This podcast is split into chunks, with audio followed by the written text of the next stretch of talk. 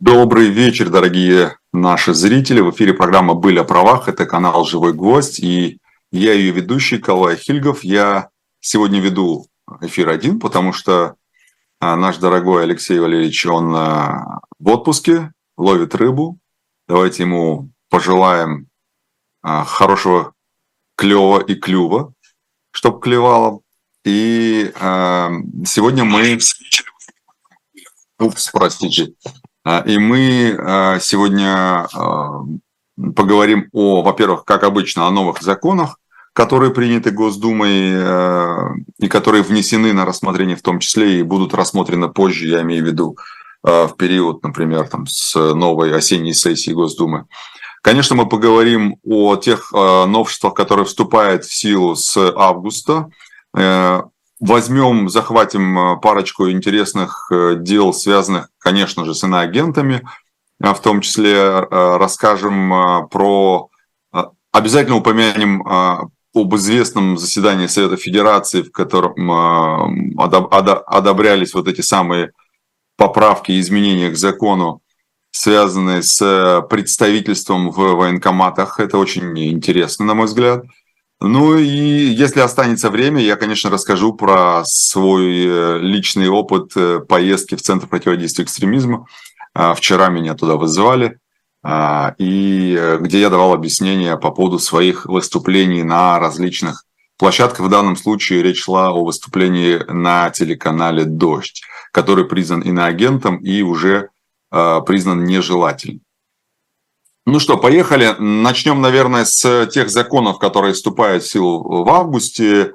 А, их несколько, среди них есть важные.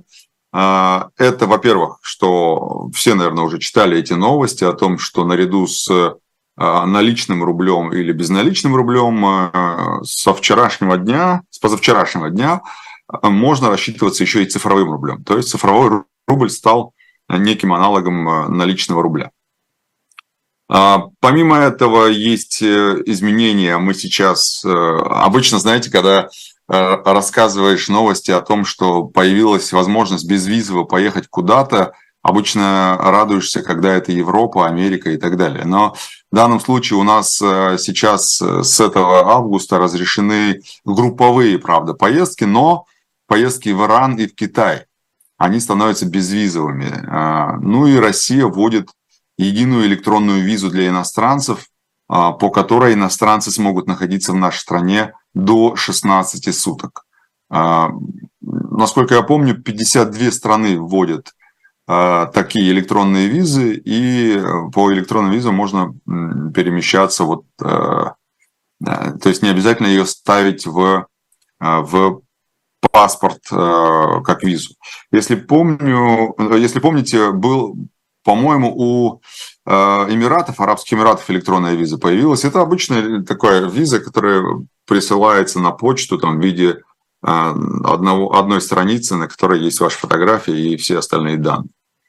Из важного, э, это не значит, что о чем мы говорили, было не важно, но из важного я имею в виду касающегося нас, нашей повседневной жизни – с 1 августа вступили в силу ограничения для водителей такси, автобусов, троллейбусов, трамваев и машинистов метро.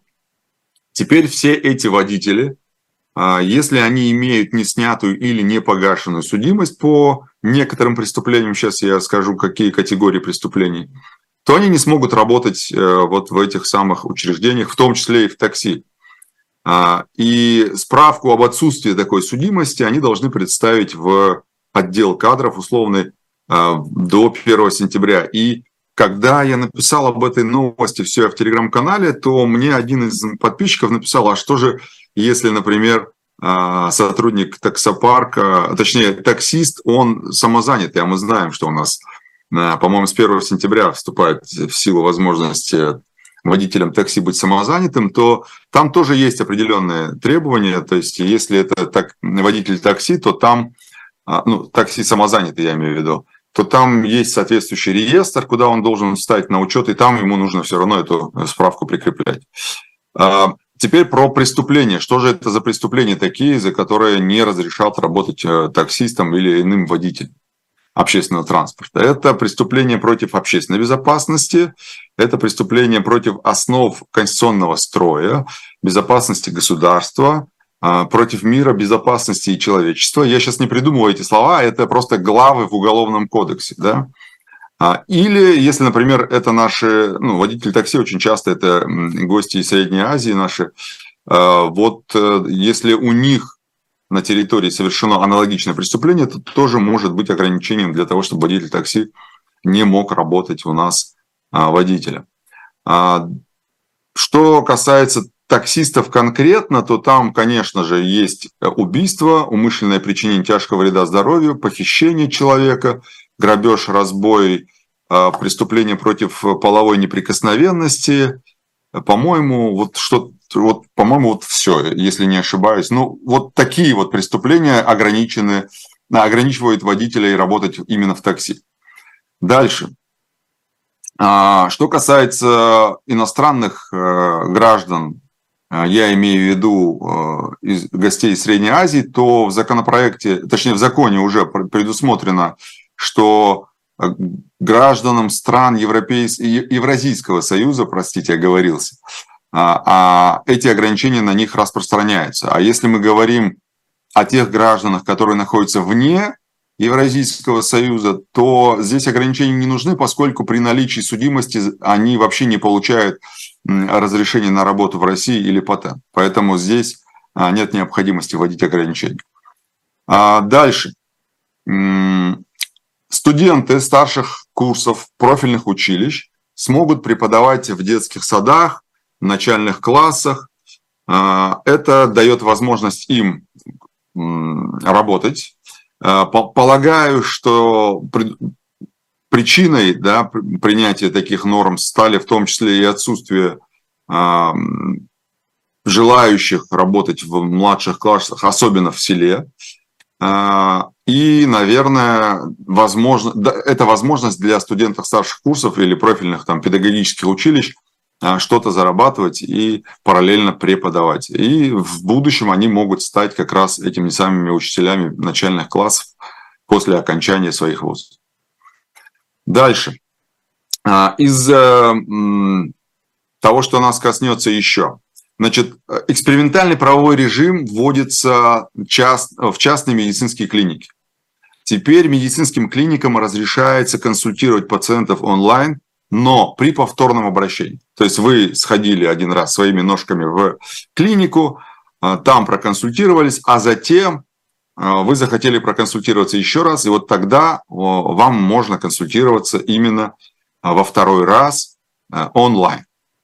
При этом, если первичный очный прием был проведен одним врачом, то для дальнейшего наблюдения пациента а, вы сможете выбрать любое другое подразделение этого же а, медучреждения, а, либо в этом же городе, либо в другом городе или в другом регионе. Поэтому, когда мы, например, обращаемся в частные клиники, которые часто, очень часто выглядят в виде неких региональных сетей клиник, то вот э, закон допускает такую возможность. Дальше. Госдума утвердила во втором чтении, это уже мы переходим к законопроектам, которые еще находятся на стадии рассмотрения и должны будут э, быть рассмотрены в, полагаю, что осеннюю сессию. Госдума утвердила во втором чтении законопроект э, об упрощенном внесудебном банкротстве. Помните, у нас э, упрощенное банкротство, мы, по-моему, даже посвящали этому отдельный эфир – а, для физлиц, возможно, если у вас долг от 50 до 500 тысяч рублей, то вы можете инициировать это самое внесудебное банкротство, если исполнительное производство по взысканию этого долга окончено из-за отсутствия имущества. Там было много нюансов, связанных с тем, а можно ли взыскивать там пенсию или какие-то такие постоянные социальные платежи, получаемые от государства. Это отдельная тема. А, но а, сейчас Госдума утвердила законопроект, который связан а, с суммой задолженности. Теперь эта сумма будет составлять не от, 5, не от 50 до 500 тысяч рублей, не от 50 тысяч до 500 тысяч рублей, а от 25 тысяч до миллиона рублей. То есть коридор расширяется, естественно, это значит, что количество внесудебных банкротств сильно увеличится, а количество судебных банкротств физических лиц сильно уменьшится, потому что очень многие имеют долги и находятся в стадии банкротства именно потому, что а, долг составляет больше 500 тысяч рублей и а, исполнительное производство по нему окончено из-за отсутствия имущества или денег. И поэтому а, думаю, что если закон примут осенью и он будет вступать в силу со следующего года, в следующем году мы увидим сильно большее количество или число банкротств физических лиц именно а, в несудебном формате. Это что касается банкротства. Дальше. Что еще у нас находится а, на рассмотрении в Думе? А, ужесточение наказания за получение взятки в размере до 10 тысяч рублей. В Уголовном кодексе есть так называемая статья «Мелкое взяточничество». Это 291 прим. 2. Так вот, она предполагает лишение свободы до одного года сейчас. И вот депутаты предлагают нам, чтобы э, эту статью, точнее наказание по этой статье ужесточилось до 4 лет лишения свободы. То есть, если мы сейчас говорим о том, что а, лишение свободы а, до 4 лет, точнее до 1 года, это у нас небольшой тяжести преступления, то а, лишение свободы до 4 лет это уже у нас средней тяжести преступления, то есть утяжеляет само преступление до а, средней тяжести а, и лишения свободы до 4 лет. Э, Мое личное мнение, на мой взгляд, излишняя мера, потому что, как правило, до 10 тысяч рублей это э, взят, взятка получателя или взятка дателя, неважно, э, неважно а,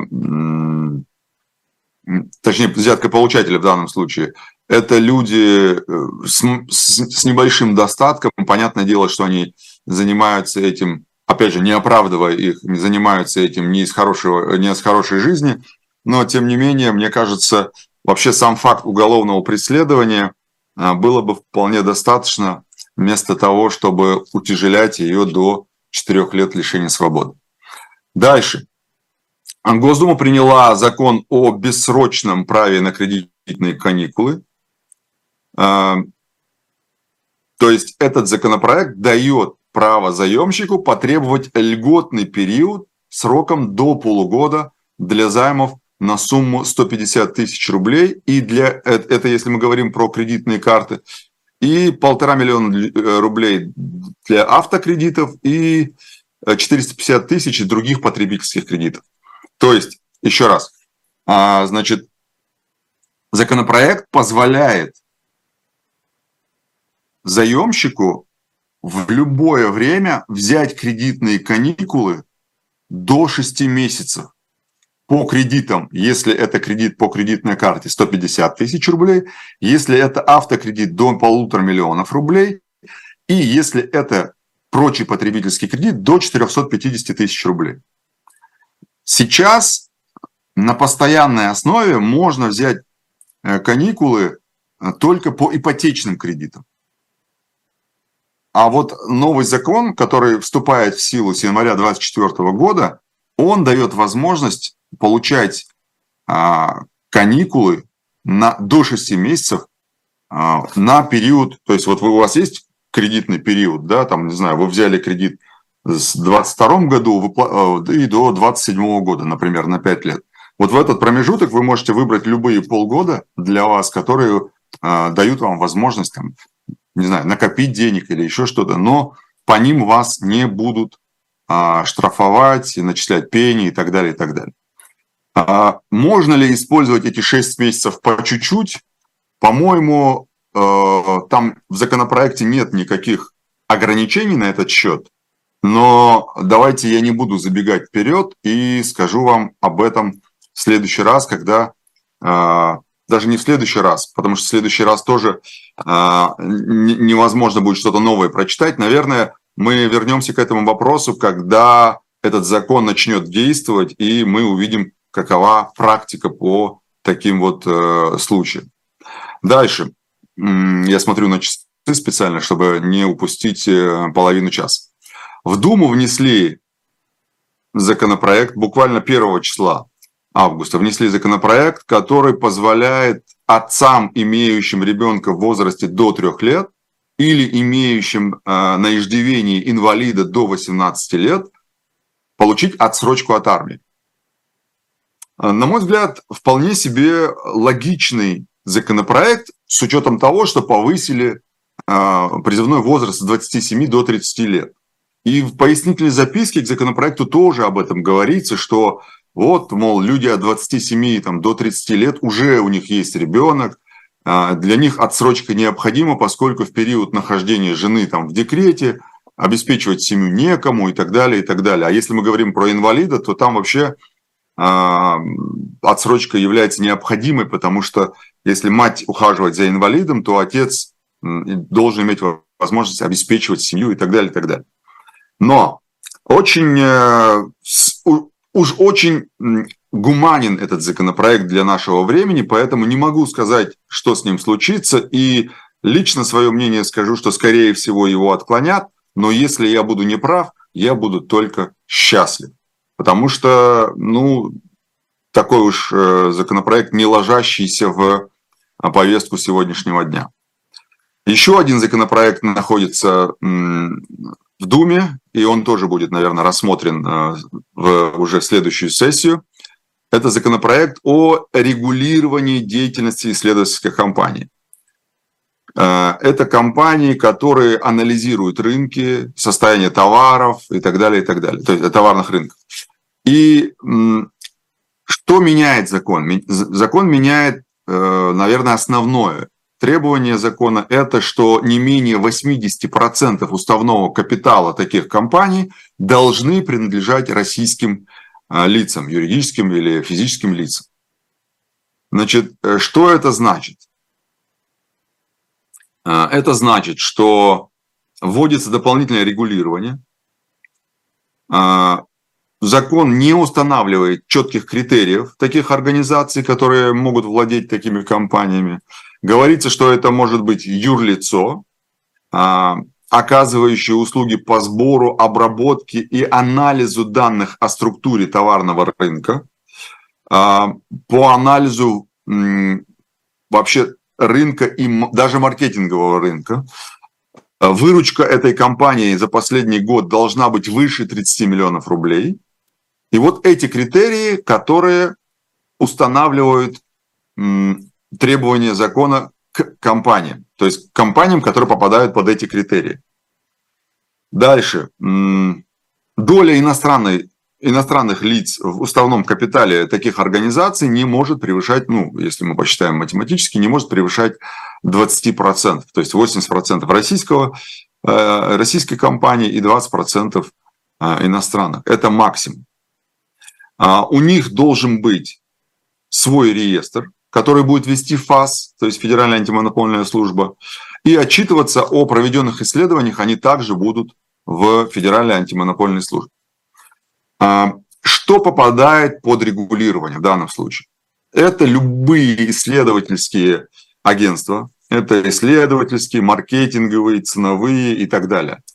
Это могут быть консалтинговые организации, которые проводят такие исследования любые, в принципе, компании, которые проводят социально-экономические исследования, опросы потребителей и так далее. То есть так называемый customer development.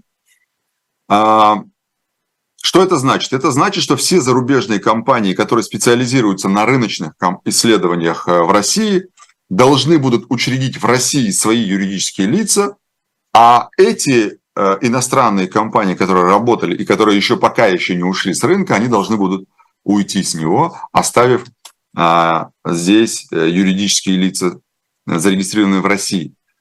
К чему это может привести? Это может привести к тому, что многие просто уйдут из России, передав свои э, активы своему топ-менеджменту, как это случалось со многими другими компаниями, в том числе и юридическими. И э, топ-менеджмент останется один на один с рынком. Ну, то есть, по сути своей, те, кто еще не ушел, им говорят, ну, как бы, будьте добры, пожалуйста. Дальше. По поводу самокатов тоже есть интересная, значит, э, интересный законопроект. Госдуму внесли. А, предусматриваются штрафы до 5000 рублей за то, что вы превысили скорость при вождении самоката или там другого а, значит, э, средства мобильной связи, а, как это, мобильного передвижения, вот. И до 2000 рублей, если вы э, катаетесь на самокате вдвоем. Вот если э, вы видели, очень часто много, э, особенно там в центре города, в Москве я имею в виду, очень много людей катаются вдвоем на самокате. Вот теперь это будет стоить 2000 рублей штрафа, конечно же, если вас заметил сотрудник полиции. Теперь я хочу перейти к вопросу о том, почему мы назвали наш эфир сегодня именно так, как мы его назвали.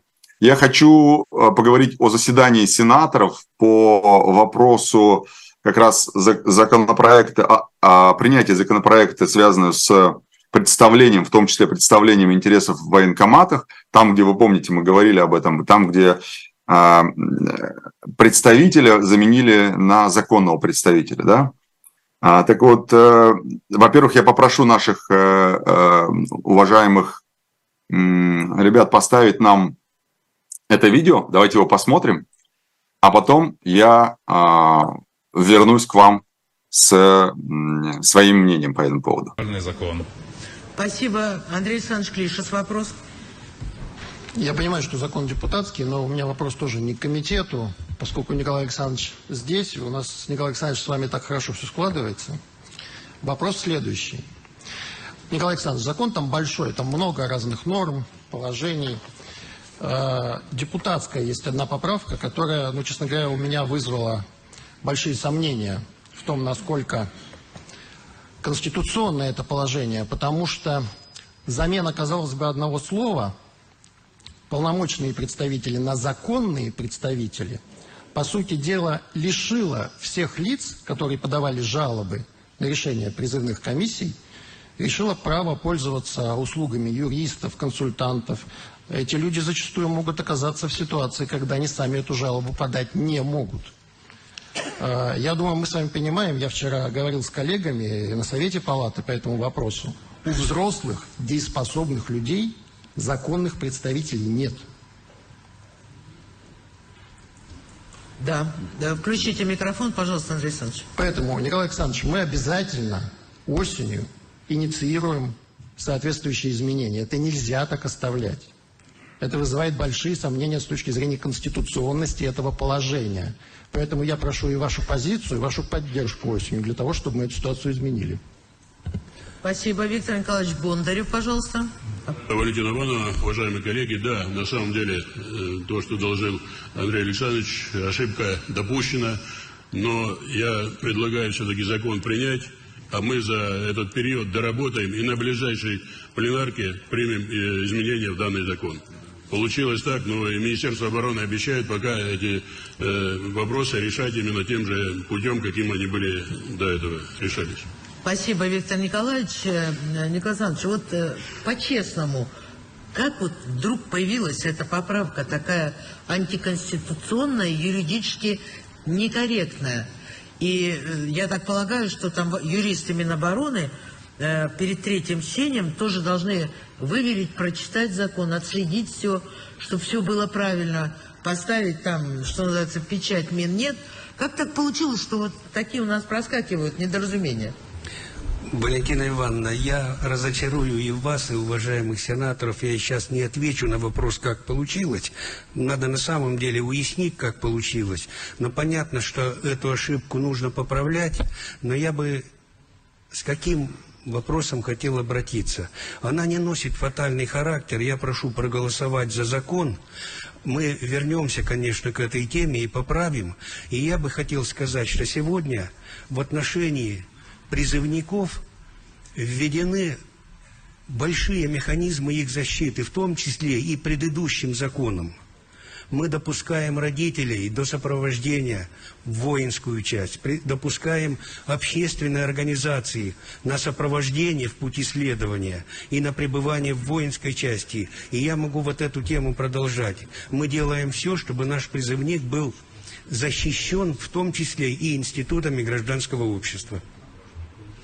Э, спасибо, Николай Александрович, за то, что вы это делаете. Это правильно, так и нужно поступать.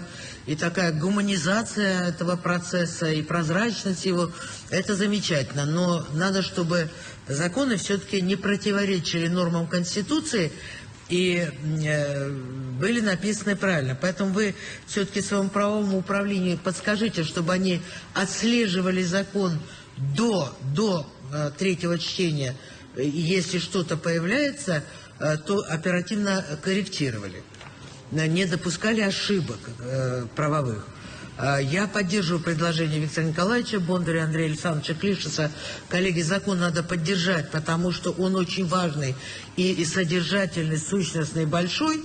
Но э, и Николай Александрович согласился, предлагаю поддержать э, позицию Клишеса и Бондарева и в сентябре отработать с Минобороны поправку в этот закон, чтобы он был абсолютно корректный и не противоречил Конституции. Вот при таком условии э, давайте э, проголосуем за одобрение закона. Идет голосование. Закон. Да, вот такая вот э, история у нас сложилась с сенаторами. И, как вы видите, я даже не знаю, ну, наверное, эта вся история была затеяна для того, чтобы показать, что у нас сенатор может что-то, точнее, сенаторы могут что-то менять и изменить или там обсуждать. А, но, к сожалению, как мы видим, а, они сыграли, сыграли наоборот.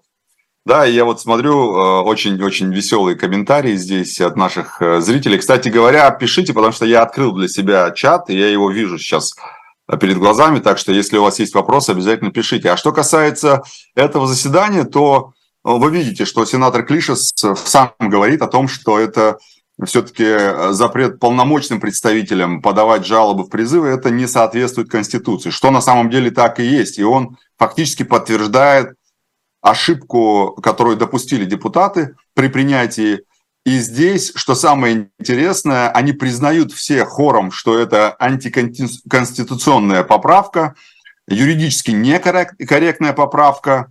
А, вы видите, что а, Матвиенко, Валентин Матвиенко, а, значит, как-то вот пожурила сенаторов, но тем не менее призвала, а давайте вот проголосуем, а потом что-нибудь Э, ну, надо поддержать законопроект, потому что он очень важен. И не важно, что он противоречит Конституции, не важно, что э, по сути своей, э, мало того, что он противоречит и так далее, они просто показали, что они не могут его не принять, и от них ничего не зависит. По большому счету, они могли бы там не собираться в этом большом замечательном зале, а просто там где-нибудь в чате, в WhatsApp это все пообсуждать. Кстати говоря, хорошая идея, чтобы это все потроллить где-нибудь в КВН. Но а, здесь важно что? Здесь важно сказать, что у нас есть какая-никакая, но действующая Конституция, и эти нормы Конституции необходимо соблюдать. И здесь есть статья 15 Конституции, которая говорит, что законы, которые принимаются в нашей стране, не должны противоречить Конституции. Там же сказано, что органы государственной власти, власти обязаны соблюдать Конституцию и законы России – и, собственно говоря, это все, что, до...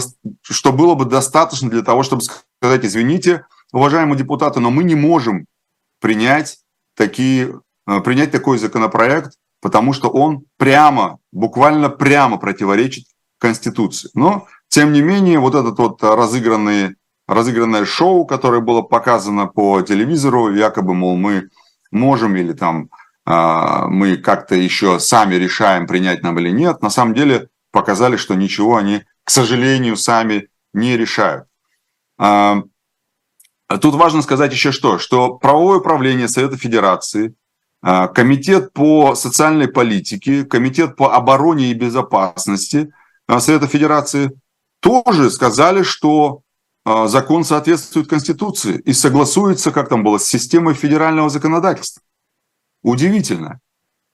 То есть даже студенту юрфака, который так или иначе там конституционное право прошел, ему понятно, что здесь есть прямое противоречие. Но, тем не менее, а, заключили, что а, все это у нас не противоречит Конституции, или даже нет, они признали, что противоречит, но исправим потом, да, как они сказали, исправим потом.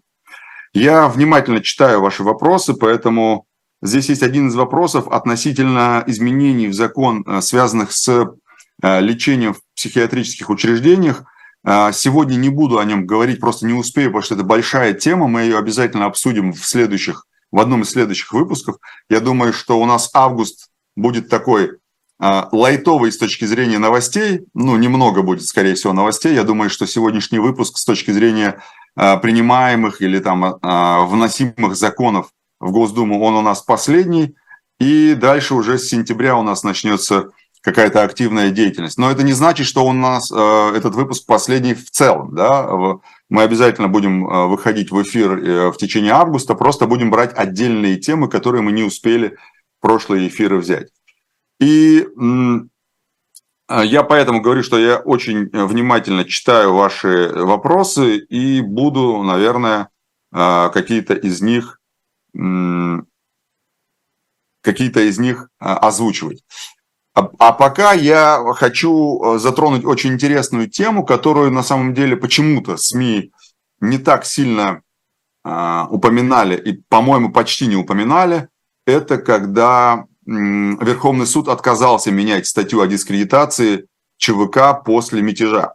Я напомню, что у нас э, в Уголовном кодексе с прошлого года э, находится такая статья, как 207 прим 3. Она говорит о публичном, ну, о дискредитации вооруженных сил и там помимо этого э, добровольческих формирований, организаций или лиц, которые содействуют выполнению возложенных на вооруженные силы задач. ЧВК, естественно, туда входит. И я напомню, а, после принятия этой статьи вот эти самые добровольческие формирования были туда довнесены э, изменениями, потому что один, с одной стороны, ты э, как бы дискредитируешь вооруженные силы, и это как бы более или менее понятно, а когда начали дискредитировать ЧВК, называя их уголовниками и так далее, и так далее, то, помните, господин Пригожин а, активно заявлял о том, что надо внести изменения и писал, по-моему, даже Володину письмо, мы тоже об этом говорили, что вот надо внести соответствующие изменения в УК, чтобы это касалось в том числе и тех, кто дискредитирует бойцов ЧВК. Так вот, а, депутаты инициировали изменения в этот закон, э, я имею в виду в статью Уголовного кодекса. Они говорили, что нужно отменить уголовное наказание за дискредитацию действий ЧВК вне зоны боевых действий. И депутаты говорили в своих пояснениях, что законопроект подготовлен для того, чтобы исключить вероятность привлечения к уголовной ответственности э, тех, кто осудил мятеж отдельных, в кавычках, отдельных добровольческих формирований. А, естественно, речь идет о ЧВК. Но Верховный суд не согласился с, таким, а, с такой постановкой вопроса и сказал, что действующая редакция э, статьи 207 прим 3, она и так не допускает возможность привлечения к уголовной ответственности граждан за осуждение противоправных действий таких формирований. Вот здесь очень интересно, потому что если мы осуждаем условный ЧВК за противоправные действия вне а, проведения боевых действий, вне территории проведения боевых действий, а может быть даже и на территории, то Верховный суд говорит, что за это привлекать не надо. Это очень интересный момент, потому что э, противоправность действий – это вот отдельный вопрос, который нужно рассматривать. Да? Например, я осудил, что, например, еще раз говорю, например, потому что придираются к нам очень, очень сейчас сильно. Например, условные бойцы какого-нибудь э, э, негосударственного формирования вооруженного, они совершили какое-то преступление преступления вне проведения боевых действий. Например, они там, не знаю, за, залетели в магазин и забрали там все, устроили разбой. И если я говорю, что ЧВК, вот эти ЧВК условные, они подонки, мерзавцы и э, преступники, то Верховный суд говорит, что нет, это не является дискредитацией. А дискредитация является именно то, что они, если мы осуждаем их действия на поле боя, утрирую очень, чтобы вы понимали. Поэтому Верховный суд говорит, что внесение таких поправок, э, и вот здесь очень интересно, внесение таких поправок приведет к необоснованному освобождению от уголовной ответственности лиц, которые будут э, дискредитировать бойцов ЧВК э, и других там содействующих России лиц или организаций. Так вот, не то чтобы излишнее привлечение к ответственности беспокоит Верховный суд, а то, что излишнее и необоснованное освобождение от уголовной ответственности, вот это беспокоит Верховный суд, понимаете?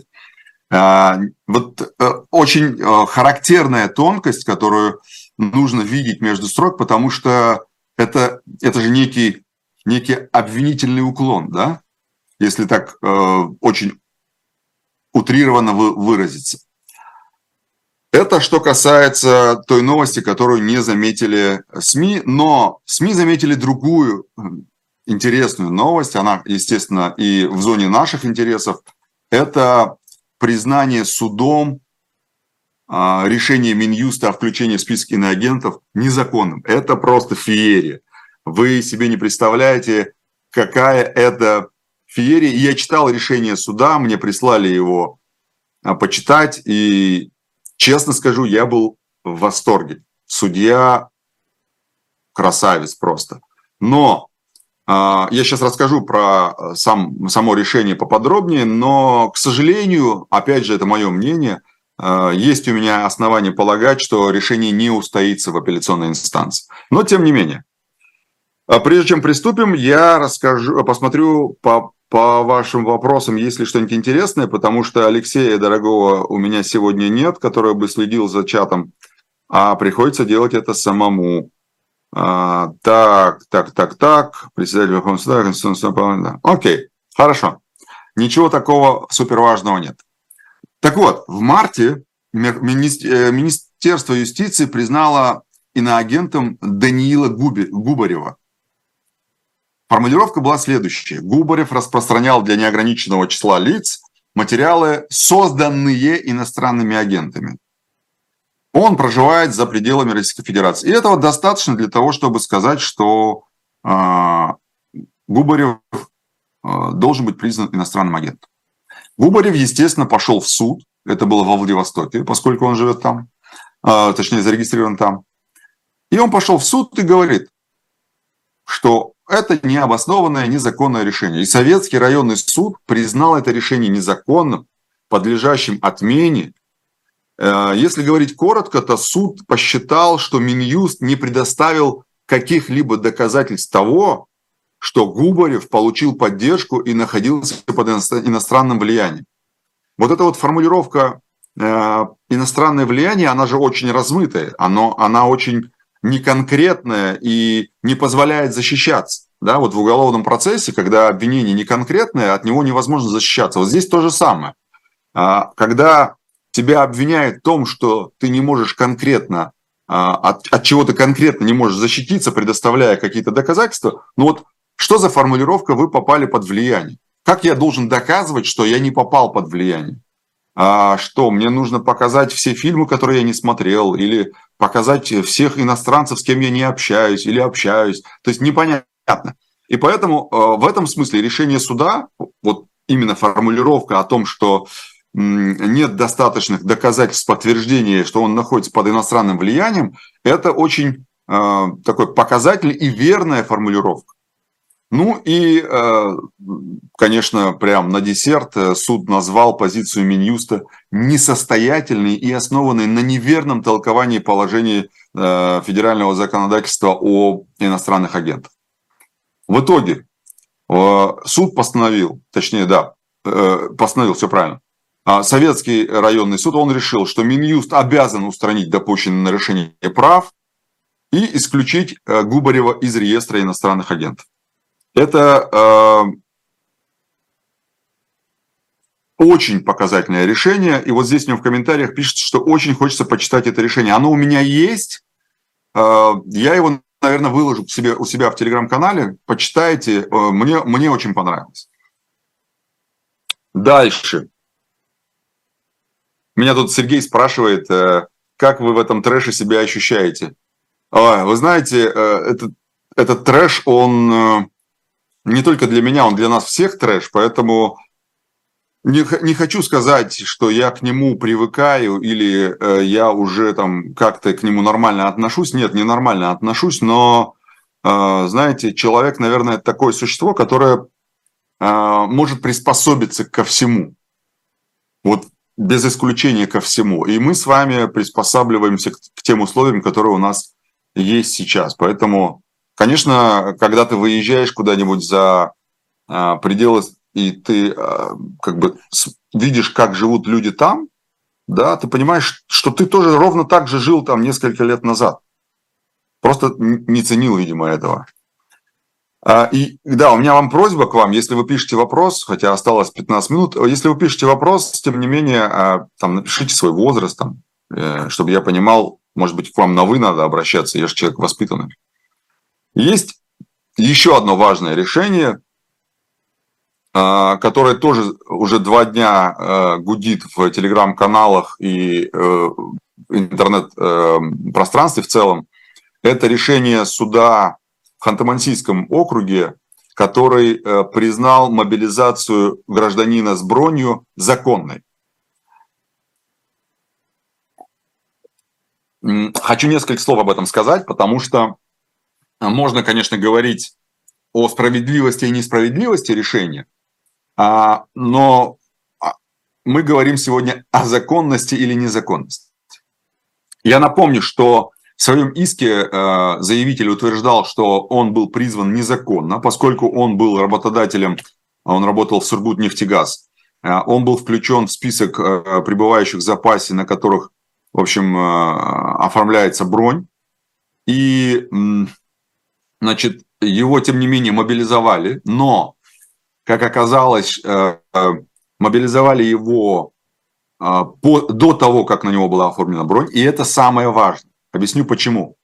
То есть, если брать хронологию, 21 сентября объявляется мобилизация, истца мобилизуют 11 октября, то есть спустя больше двух недель, и бронь он получает уже позже, когда его уже мобилизовали. А когда его мобилизовали, он уже кто? Он уже военнослужащий. А если он военнослужащий, то он не может получить бронь. И здесь все вопросы должны у него быть к, а, не к суду или к военкомату, а к своему работодателю, который, а, скажем, вовремя не оформил на него бронь. И именно поэтому суд не нашел правовых оснований для удовлетворения этого самого административного иска. То есть на момент призыва бронь на гражданина отсутствовала, то есть работодателям не были выполнены требования по броню, броне. И при таких обстоятельствах суд не мог а, а, удовлетворить его исковые требования, потому что он уже был военнослужащим на момент, когда на него оформили бронь. А это значит, что он не мог этой броней пользоваться. И, к сожалению, при таких обстоятельствах суд, э, скажем так, вы можете мне сказать, что это несправедливое решение, отчасти соглашусь с вами, но оно соответствует требованиям закона. И это тоже важно. А вот э, формулировка суда о том, что бронь не является абсолютным основанием для предоставления отсрочки, вот тут я с судом не соглашусь. Суд говорит в своем решении, там вот э, буквально две строчки этого решения, я тоже э, получил решение, читал его. Суд говорит, э, что в методических рекомендациях по бронированию гражданских лиц Российской Федерации, которые пребывают в запасе, а, в пункте пятом сказано, что якобы а, бронь не является абсолютной, абсолютным основанием для освобождения. Но мы нашли эти методические рекомендации, они в закрытом доступе, но тем не менее мы их нашли, почитали внимательно и э, выяснили, что в пункте 5, напи- 5 написано немножко другое, чем то, что говорит суд. Там написано, что военные комиссариаты, я цитирую сейчас, для обеспечения своих мобилизационных мероприятий могут привлекать забронированных граждан, пребывающих в запасе. Списки и сроки привлечения согласовываются с руководителями организаций. То есть они их могут привлекать для своих мобилизационных мероприятий, но там же не говорится о том, что они могут их призывать по мобилизации. А если мы откроем еще и четвертый пункт этих самых методических рекомендаций, то там сказано, что забронированные граждане освобождается от призыва на военную службу по мобилизации и в военное время на срок предоставления, точнее на срок действия предоставленной отсрочки. О чем это говорит? Это говорит о том, что военкоматы могут привлекать забронированных граждан, как там написано, для выполнения мобилизационных мероприятий, но речь идет не о призыве на службу по мобилизации, а, например, о привлечении их для выполнения каких-либо гражданских работ, то есть э, работ на гражданских должностях в том же военкомате. То есть сам процесс мобилизации, он имеет определенную организацию. Вот участвовать в этом процессе призыва, да, они могут, но сами призываться, там такого нет. И поэтому суд неверно истрактовал вот этот самый а, пятый пункт методических рекомендаций, где сказано, что якобы сказано, что а, это не является абсолютным основанием. Нет, это неправильная трактовка суда, и здесь суд был неправ. Хотя суду было, в принципе, достаточно указать того, что указать то, что э, бронь получена после призыва, поэтому оснований для удовлетворения, удовлетворения исковых требований нет. Этого было бы достаточно. Но суд еще добавил туда пункт пятый, наверное, для пущей убедительности, что, естественно, является необоснованным и, на мой взгляд, неверной трактовкой этой самой нормы. Это вот э, второе решение суда, о котором я хотел сказать. Ну и, э, как я обещал, а, напоследок скажу несколько слов относительно вчерашнего вызова меня в Центр противодействия экстремизму. Не буду долго растягивать это, потому что я уже писал об этом и в Телеграм-канале, писал об этом и, точнее, говорил об этом и в других э, СМИ, в том числе и СМИ на агентах, да. Поэтому особо там э, долго останавливаться не буду, но тем не менее считаю важным, что, чтобы вы об этом знали, чтобы вы знали, что а, об этом а, думаю я и что происходит вообще в целом а, в этой в, в этой сфере, да, потому что у нас появилась новая, причем официально как бы не стыдная профессия а, доносительства. Это, конечно, удивительно. А, знаете, вот в каждый промежуток времени а, есть те или иные персонажи, назовем это так, которые всплывают и считают, что наступило их время. И э, мне кажется, что вот как раз эти люди, которые занимаются профессиональным доносительством на людей, э, даже безосновательно, а я считаю, что в отношении меня а, написали донос безосновательно. Я-то как раз-таки тот человек, который а, очень аккуратен в своих высказываниях, раз, а, и во-вторых, я как бы, скажем так, не нарушаю, не приступаю закон, даже тот закон, который есть сегодня, хотя многие говорят, что его очень сложно не нарушать. И э, история в том, что на прошлой неделе к нам на, на электронную почту моего бюро, нашего бюро, пришло письмо от некой Анны Васильевны Коробковой, которая а, написала нам вот такую кляузу. То есть она написала нам, что а, видела одну из наших сотрудников, который давал комментарий э, телеканалу «Дождь», который признан иноагентом и нежелательной организацией. Э, и, э, в общем, она ее видит там впервые, что, что говорит о том, что она действительно следит за тем, что происходит в эфире этого телеканала. А, она говорит о том, что я требую, представляете, я требую, чтобы она перестала давать комментарии СМИ и на агента. И в течение пяти суток с момента получения этого письма есть, э, предлагает нам, значит, ответить ей э, с тем, что мы обещаем, что она больше не будет давать комментариев. Ну, это, это просто, ну, ну, я не знаю, как это назвать. Затем она пишет, что она в отношении меня лично уже направила материалы в Минюст, чтобы меня признали иностранным агентом. Не знаю. Мы, честно говоря, проигнорировали это письмо. Ну, то есть мы посмеялись над ним, э, там, всем коллективом думаем, ну что, ну, есть люди-бездельники, которым делать нечего. Ну, наверное, они вот так развлекаются. Но не тут-то было, они развлекаются, но э, они развлекаются по-разному. Мне вчера значит, звонит сотрудник полиции. Я был убежден, что это очередной сотрудник полиции, который звонит мне э, для того, чтобы сказать мне, что я куда-то не туда перевел денег и так далее. Вы знаете, о чем я говорю. Это мошенники, которые звонят, представляясь сотрудниками полиции, потом еще подключают к разговору кого-нибудь из ЦБ. Ну, в общем. А, и он мне звонит, говорит, слушайте, вот на вас пришло такое заявление, могли бы вы подъехать мне дать объяснение? А я говорю, а где? А, это управление МВД по Западу, это то место, где я почти каждый день проезжаю на работу и обратно. Я говорю, конечно, я заеду по дороге.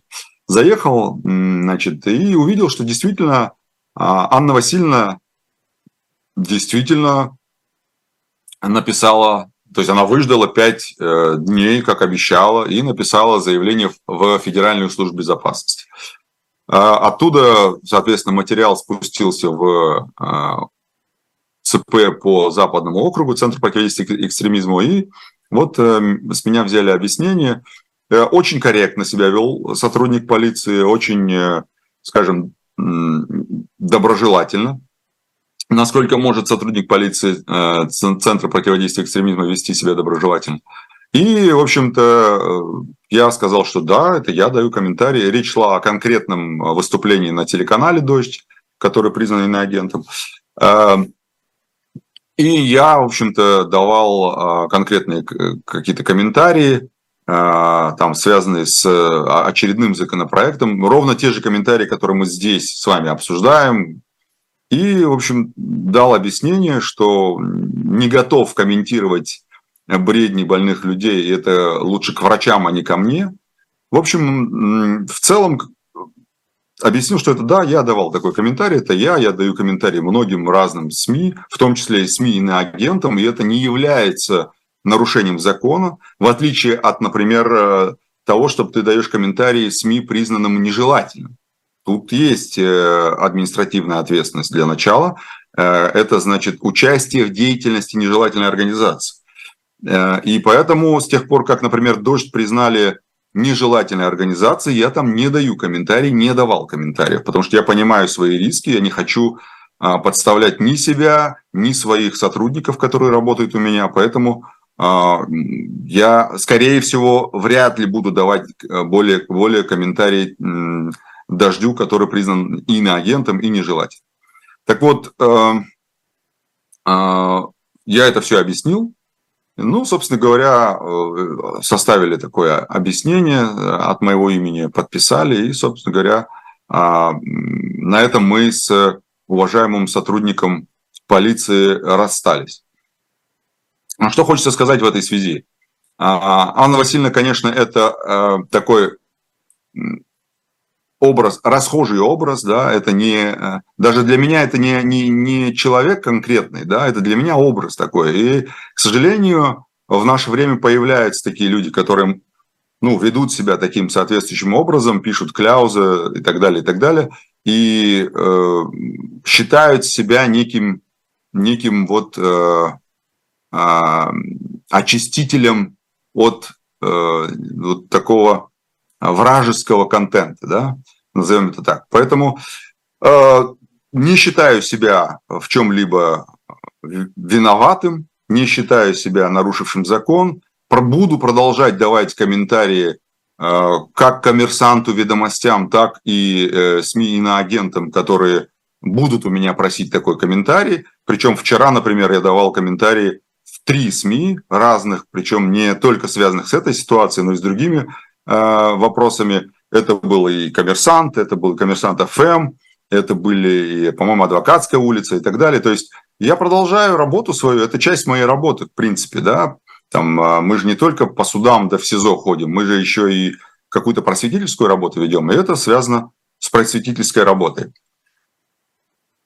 Ну что, давайте прощаться, потому что уже время, и, собственно говоря, как-то оно быстро пролетело. Спасибо всем, кто с нами сегодня, и за теплые слова. Я вижу тут очень много а, теплых слов, слов поддержки. А, вообще не вижу поводов переживать, не вижу поводов а, лишний раз, а, скажем так, а, огорчаться а, будем по мере поступления плохих новостей. Поэтому плохих новостей пока еще нет, и огорчаться пока еще рано. Поэтому будем на связи до следующей недели. Спасибо вам всем. Пока.